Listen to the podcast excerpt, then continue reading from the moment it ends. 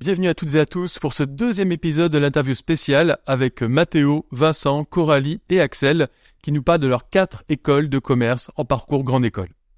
Très bonne écoute et n'oubliez pas d'écouter le première partie qui a été diffusée ce mercredi. Bienvenue sur Marketing, le premier podcast universitaire francophone sur le marketing. Ce podcast est créé et animé par les étudiants de TechDeco Périgueux et moi-même, Fabrice Cassou, maître de conférence à l'Université de Bordeaux.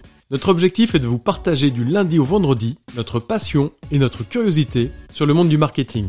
Alors bonne écoute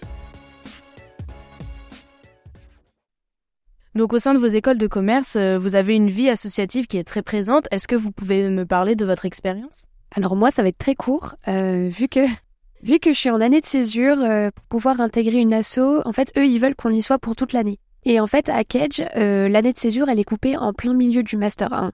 Ça veut dire que euh, de, de septembre à décembre, on a cours. Mais ensuite, de janvier à décembre, on a... Les deux semestres. Voilà, c'est ça. On, a, on est en année de césure. Du coup, c'est un peu compliqué de pouvoir intégrer une association. Moi, j'aurais vraiment bien voulu. Après, il y avait d'autres projets en fait. Euh, donc on a les assos et on a des projets. Les projets, c'est à plus petite échelle. Donc là, j'aurais pu en faire euh, partie, mais je trouvais ça dommage parce que à l'issue de ce projet, en fait, il y a des voyages euh, pour des assos humanitaires, tout ça. Et je voyais pas trop l'intérêt d'y rester que quelques mois pour au final ne pas voir le projet aboutir.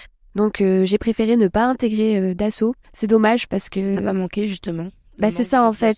Oui. Pour commencer. Bah, c'est pour ça que donc en école de commerce, je m'attendais à retrouver un peu euh, la vie étudiante que, que j'avais eue à Tech Deco. Ouais. Bon, c'était pas le cas. Euh, je pense que si j'avais fait partie d'une asso, ça aurait pu être euh, différent. Après, c'est pas une fin en soi. Tu vas revenir et tu pourras en intégrer une après pour le master, pour le semestre 2 euh, Non, ça va être compliqué parce que au semestre 2, je pars en échange universitaire. Ouais. En université partenaire au Canada et après, je comptais faire une alternance en master 2, donc je pense que la vie associative, c'est un peu mort. Ah ouais, ok, bon, écoute. C'est vrai que c'est un peu le point noir, je trouve, euh, lorsqu'on intègre une école de commerce en Master 1, puisque avec le parcours long que la plupart d'entre nous choisissent, on part euh, à la fin du premier semestre, en tout cas à Neoma aussi. Et euh, c'est difficile d'intégrer pardon une association lorsqu'on part au milieu du projet. Donc la plupart des associations ne vont pas recruter d'AST2, donc de personnes qui rejoignent l'école en cours de route. Euh, pour ma part, j'ai quand même pu en intégrer euh, plusieurs, euh, même si c'est pas les plus grosses de l'école, c'était super aussi. Une association de cinéma qui organise des séances ciné dans des colloques avec des petits jeux, etc., qui, pro, qui a vocation de promouvoir le cinéma sur le campus, aussi qui organise un petit festival de court métrage à Rouen, et également une association de communication qui crée des affiches pour les associations euh, beaucoup, en tout cas moi j'étais au pôle créa, donc euh, c'était beaucoup euh, de graphisme en général.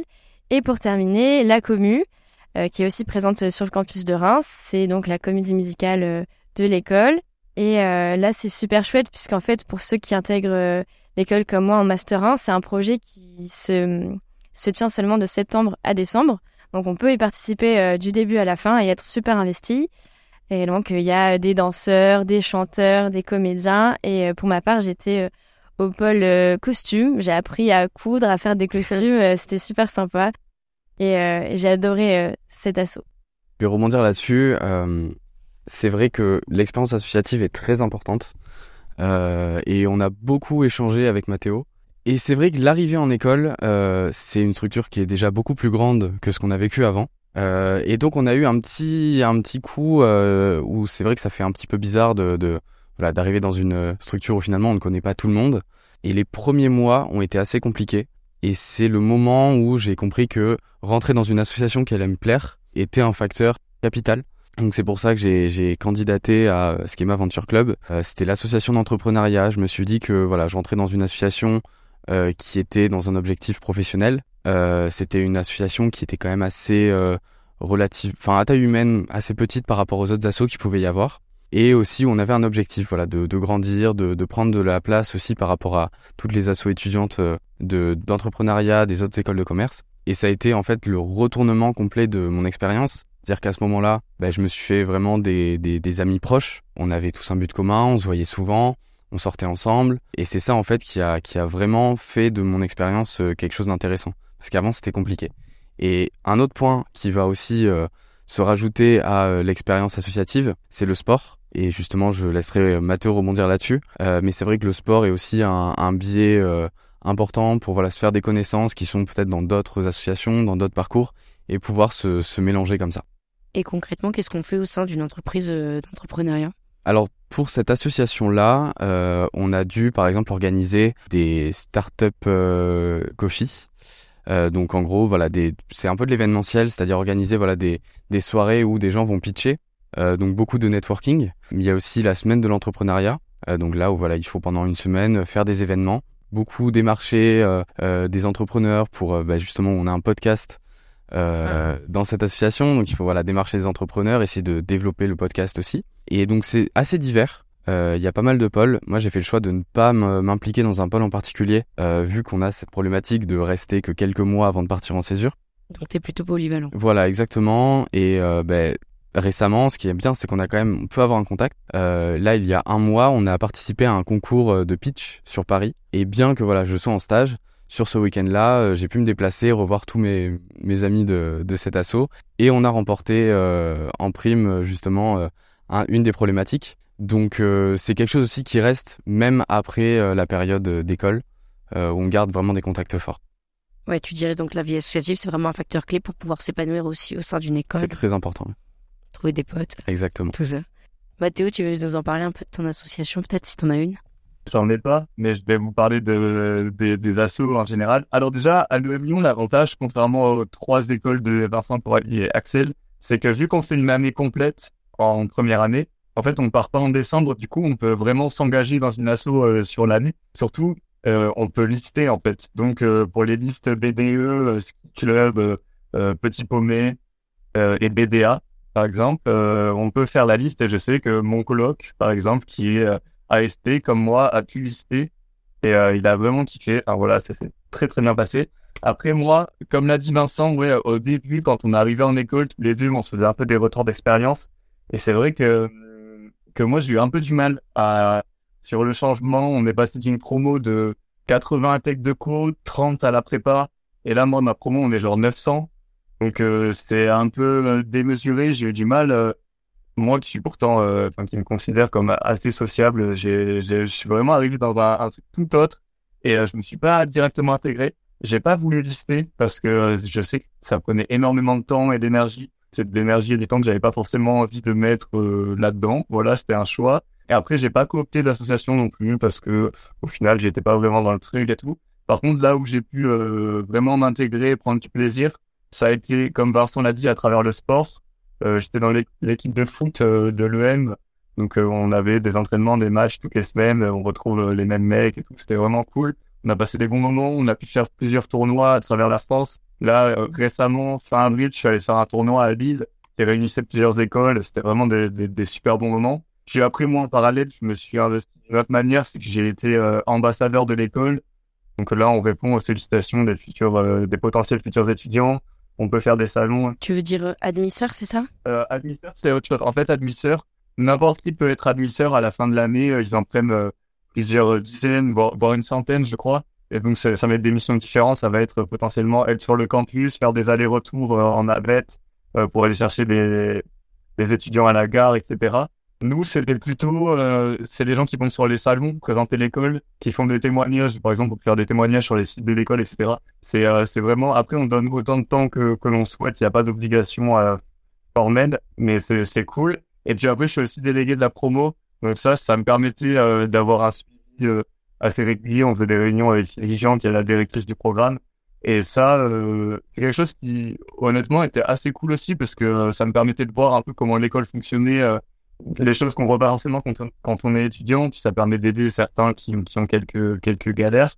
Donc euh, voilà. Mais c'est vrai que la vie associative, je suis pas le mieux placé pour en parler. Oui, après, tu as quand même pu t'investir au final dans ton école, euh, avec tes équipes, donc... Oui, oui, clairement. Après, enfin, franchement, si j'avais un conseil à donner, euh, moi, je pense que j'ai pas abordé l'école de la manière des façons, et je pense que s'investir dans une asso, euh, voire lister, si on le peut, dans, si notre école nous le permet, euh, c'est vraiment une expérience vraiment cool et je sais que tous mes amis qui l'ont fait euh, le regrettent pas du tout. Même s'ils perdent. Ouais, même s'ils perdent. Franchement, ils ont passé des trop bons moments. Bah moi, la liste que je côtoyais le plus, celle de mon coloc et tout, ils ont, ils ont perdu. Mais, euh, mais au final, ça a créé un groupe de potes incroyable, tu vois. Enfin, genre, ils, Ouais. ils sont tout le temps en contact, dans toutes les soirées, ils se retrouvent et puis euh, ils sont très contents de l'avoir fait. Ok, super, bah merci beaucoup. Euh, Je voulais ajouter aussi, je pense que c'est une question de choix. Euh, nous, on a décidé de rentrer en Master 1, donc AST2, sachant que des personnes sont déjà arrivées en école de commerce en L3, ils ont déjà eu le temps de s'intégrer. Et ces personnes-là aussi ne cherchent pas forcément à vouloir... euh, Enfin, ils ont déjà leur groupe d'amis, leur groupe d'associations. Et en fait, je pense que si on a envie de d'avoir une vraie vie associative, c'est peut-être aussi intéressant de de rentrer en L3 si euh, on veut s'y consacrer euh, entièrement, je pense. Ok. Donc tu penses que euh, le fait de rentrer en M1, c'est peut-être plus compliqué pour l'intégration.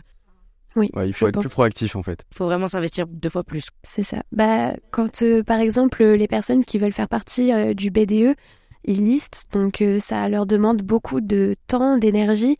Et là, ils s'y consacrent vraiment pleinement à temps plein, même parfois un peu au-dessus des cours. Et du coup, euh, je pense que c'est vraiment un choix, euh, une fois qu'on intègre une école, euh, sur, comme disait Mathéo, sur où est-ce qu'on a envie de se concentrer. C'est plus sur les cours, l'intégration, les assos, tout ça. Ouais, c'est compliqué de tout faire. C'est ça, en fait, il faut faire un choix et savoir faire la part des choses. Après, avec le nouveau diplôme, du coup, euh, peut-être que les intégrations en M1 seront plus faciles étant donné que les, tech- les étudiants de Tech de Co, en tout cas, eux sortiront, euh, auront l'équivalent d'une licence. Donc peut-être que ça va changer, ça va amener à changer euh, cette intégration-là. Oui, je pense parce que déjà, il y a beaucoup d'étudiants de Tech de Co qui finissent euh, en général en école de commerce. Après, il y a les personnes en classe préparatoire qui, qui intègrent plus rapidement les écoles de commerce. Et justement, je suis pas forcément d'accord avec ça. Euh, en tout cas, de l'expérience qu'on a eue sur l'année où on a passé nos concours, en fait, il y a une pression tellement forte au niveau des prépas qu'on est dans deux rangs en fait, parce que c'est par quota. Il y a le rang prépa et le rang AST2. Et dans le rang prépa, ils sont beaucoup de monde à vouloir aller dans, dans les mêmes écoles, euh, ce qui fait qu'en fait, il y a une concurrence énorme euh, intra-prépa. Ouais. Exactement. Et ce qui fait qu'au final, euh, c'était des, des, enfin en tout cas des connaissances que j'ai eues qui, qui, qui étaient en prépa, c'était beaucoup plus demandant euh, sur son dossier. Il fallait avoir un très très bon dossier pour entrer dans certaines écoles, alors que c'était un peu plus souple côté AST. Donc euh, non seulement il y a ce- cet élément-là, Comment t'expliques ça justement, qu'il y ait ce- cette souplesse de notre côté euh, parce que en fait quand on est en, par exemple quand on est en tech de co, euh, c'est pas tous les tech de co qui veulent aller en école de commerce. Euh, on est voilà qu'une poignée par euh, chaque promo, donc forcément déjà c'est moins de concurrence dans notre dans notre propre filière. Ensuite, avec qui on passe, on passe avec des gens qui ont fait plein de parcours différents, qui vont avec des motivations différentes, alors que côté prépa, je m'avance, peut-être que c'est totalement faux, mais c'est ce que j'ai. Théorie. Voilà, c'est ma théorie. Euh, mais c'est que on passe voilà deux ans qui sont assez intensives, on, on, on travaille euh, là-dessus, même trois ans, et c'est avec voilà un, un objectif qui est fixé avec le classement SIGEM. Il y a même un classement qui est un peu différent entre les AST et les, et les prépas euh, sur les, les choix d'écoles, mais du coup ça fait vraiment une condensation sur ces écoles du top 10, et c'était vraiment flagrant sur l'année où on est passé. Euh, voilà une amie qui était en prépa, qui avait un très très bon dossier, et pourtant qui euh, qui a pas réussi à avoir les écoles qu'elle voulait.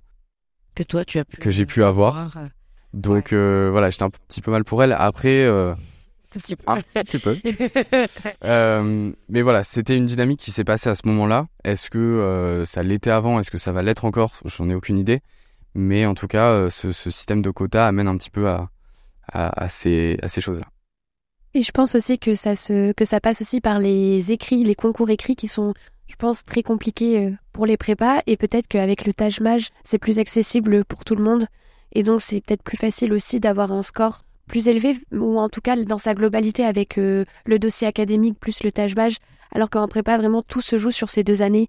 Donc euh, voilà, c'était mon Et surtout en AST, on a l'occasion de pouvoir se départager des autres, puisqu'on a des parcours qui peuvent être très différents, comme l'a dit Vincent, des motivations différentes.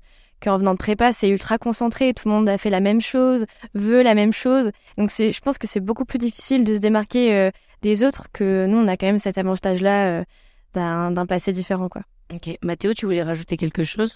Ouais, je pense que déjà, il y a un élément qui est assez important, c'est que les écoles cherchent pas les mêmes profils dans les prépas et dans les AST.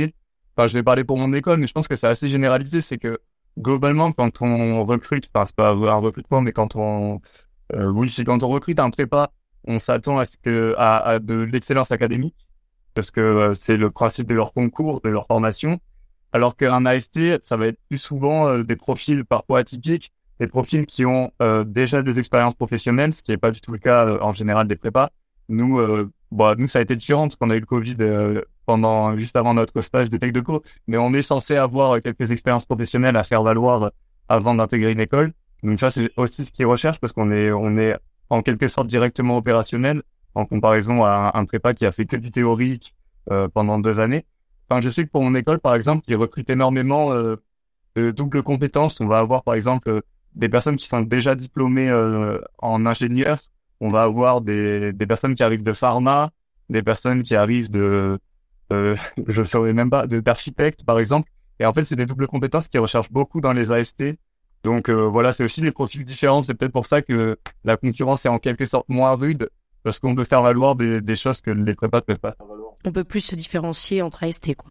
Ouais, clairement. Ok, merci. les prépas, par exemple, ils ont, ils ont pas du tout, euh, ils peuvent pas du tout mettre en avant euh, six mois de, de, stage quelque part ou quoi que ce soit, alors que nous, si on arrive à bien vendre six mois de stage, ça peut vraiment les différencier, en fait. Et normalement, on a appris à bien les vendre. Il y a aussi cette facilité euh, d'oral euh, en tech de go qu'on n'a peut-être pas autant euh, en prépa. Je, pense que dessus, je peux pas me prononcer parce que je sais pas forcément ce qui se passe en prépa, mais je crois qu'ils ont des préparations orales. Ah ouais, aux entretiens. ouais. Alors donc, bah, merci pour toutes ces belles réponses. pour finir, je vais vous demander quels conseils vous avez à donner à, un étudiant aussi bien de tech de co, mais, mais d'une autre filière dans le milieu commercial. Donc euh, un conseil pour intégrer une école de commerce, pour euh, réussir ses études, euh, arriver à ce qu'on veut. alors moi, ce que j'aurais aimé entendre comme conseil au moment où je postulais pour les écoles, c'était de pas forcément de se fixer de limites, de voir grand, parce que si on se fixe des limites, eh ben on peut limiter nos chances on peut se dire euh, j'aurai jamais cette école, ça sert à rien que je postule. Puis au final, parfois, on peut avoir des belles surprises. Et donc, euh, si faut pas se fixer par rapport euh, à forcément à son dossier, on peut sauver avec les concours, le Taj Mage. Donc, s'y préparer à l'avance, définir ses priorités, bien se renseigner. Et, voilà. Pas se mettre de barrières soi-même. C'est ça. Exactement. Ça me rappelle un conseil euh, de mon professeur tuteur, un certain Fabrice Cassou, qui m'avait dit voilà de ne pas se poser de limites parce qu'on peut le regretter après, de se dire voilà qu'est-ce qui se serait passé si je n'avais pas postulé euh, sur telle école. Donc euh, c'est, je te rejoins complètement là-dessus. Oui. Puis même si on se prend un échec, c'est pas grave, on a, on aura d'autres options, toujours un, un deuxième moyen pour, pour aboutir à ce qu'on veut. Oui, et pour ma part, je dirais euh, un conseil, ce serait d'être en face avec soi-même. Euh, comme l'a évoqué, je crois, Mathéo tout à l'heure, c'est qu'en fait, les écoles, elles vont chercher des profils différents. C'est-à-dire que peut-être qu'en étant moi-même dans une école, ça va pas passer du tout. Et en étant moi-même dans une autre, eh ben, ça va très bien se passer. On peut récolter des, des notes hyper différentes sur les entretiens, alors que nous, bah, on, a donné les mêmes réponses. Euh, donc au final, je pense qu'on peut être déçu de ne pas avoir telle ou telle école, mais si ça n'a pas marché, c'est que c'était pas pour nous. Et euh, ça veut dire qu'on s'épanouira beaucoup plus euh, dans l'école qui nous a acceptés euh, parce qu'elle nous correspond en fait. Mais comme à Tech Deco, ça vaut pour toutes les formations. Mathéo, un petit conseil? Bah, Je réitérerai le conseil de travailler un peu son anglais. parce que j'estime vraiment que c'est important. Après, pour préparer le tâche et tout, bah, si on sait qu'on va passer le tâche, d'essayer de s'y prendre un peu à l'avance quand même, parce que, mine de rien, c'est quand même du boulot. Et si on veut vraiment un score qui nous permet de, de se différencier euh, vraiment de manière importante. C'est bien de s'y prendre à l'avance, je pense. Après, bah, de, de suivre le feeling des, des entretiens souvent, parce que les entretiens sur les campus, je sais que ça fait faire des, des choix intéressants, je pense. je pense que personne ne regrette vraiment euh, son campus ici. Et puis, euh, puis de profiter de, de la vie en école. Hein. C'est pas toujours facile, mais, mais c'est vraiment des, des expériences, je pense, dont on sera fier et qui, vont nous marquer. Donc voilà, de profiter au max. Ok, super, super conseil. je, veux rajouter quelque chose aussi, c'est de bien s'entourer. On a eu cette chance avec euh, Mathéo d'être dans une classe de 30 personnes qui avaient euh, quasiment les mêmes objectifs que nous. Euh, donc ça veut dire bah, voilà, s'entraîner ensemble, se suivre, voir comment on évolue, euh, beaucoup de beaucoup débats. Enfin, avec Mathéo, on a on a envoyé, on s'est envoyé beaucoup de pavés sur euh, voilà qu'est-ce qu'on voulait vraiment faire comme choix. C'est quand on voilà, on se dit pendant un an euh, que la finalité ça va être de choisir une école, qu'on s'entraîne tous les jours sur sur ces concours, bah, on va passer par des moments de doute, on va passer par des hauts, par des bas. et je dis bien s'entourer parce que j'ai l'exemple pour travailler les concours de m'être mis un programme pendant les vacances très intense, trop intense, euh, ce qui fait que je me suis mis euh, tout seul en burn-out euh, sur la deuxième épreuve parce que je m'étais dégoûté. Et c'est vraiment, bah, voilà, quand je prends la première phase où on travaillait ensemble, qu'on a pu sortir tous nos meilleures performances, être bien dans notre peau, savoir ce qu'on fait, plus de facilité à se remettre en question et à se reposer aussi sur, sur les autres pour être sûr de notre choix. Oui, tu as raison Vincent. et puis même pour une personne qui n'est pas en prépa et qui prépare ses concours de son côté, qui ne sait pas forcément par où euh, euh, commencer, comment s'organiser, parce que moi j'ai eu des difficultés au niveau de la méthodologie. Par exemple pour le Taj Mage, j'ai plus misé sur la théorie que les tests blancs et je le regrette fortement parce que au final avec le recul, euh, j'ai pas fait assez de tests blancs et c'est ce qui a été un peu, ça a pas forcément joué en ma faveur pour les tests à l'écrit. Et donc c'est vraiment important de se fixer une bonne méthodologie aussi, de se connaître, de savoir comment on est quand on apprend, euh, si on a vraiment besoin de temps, si on a plus de facilité. Ouais, voilà. Et connaître ses limites aussi. Et euh, donc vraiment savoir euh, comment établir ses priorités pour les concours à l'écrit. Mais surtout pas trop de pression, parce que si les, les concours écrits ne sont pas une grande réussite, c'est pas grave. Il y a encore les entretiens et honnêtement, c'est là que tout se joue. si ça se passe bien, que on a envie de vous prendre dans l'école, et eh ben on fera en sorte que ça se fasse. Donc même si le dossier, les concours ne sont pas passés comme vous voulez, si les entretiens sont OK, a priori, euh, ça peut se faire. Bah, écoutez, merci énormément pour cet entretien très enrichissant. Euh, plein de bons conseils et de super expériences. Que bah, je vous remercie et euh, j'espère à, à bientôt. À vous. bonne continuation à vous tous.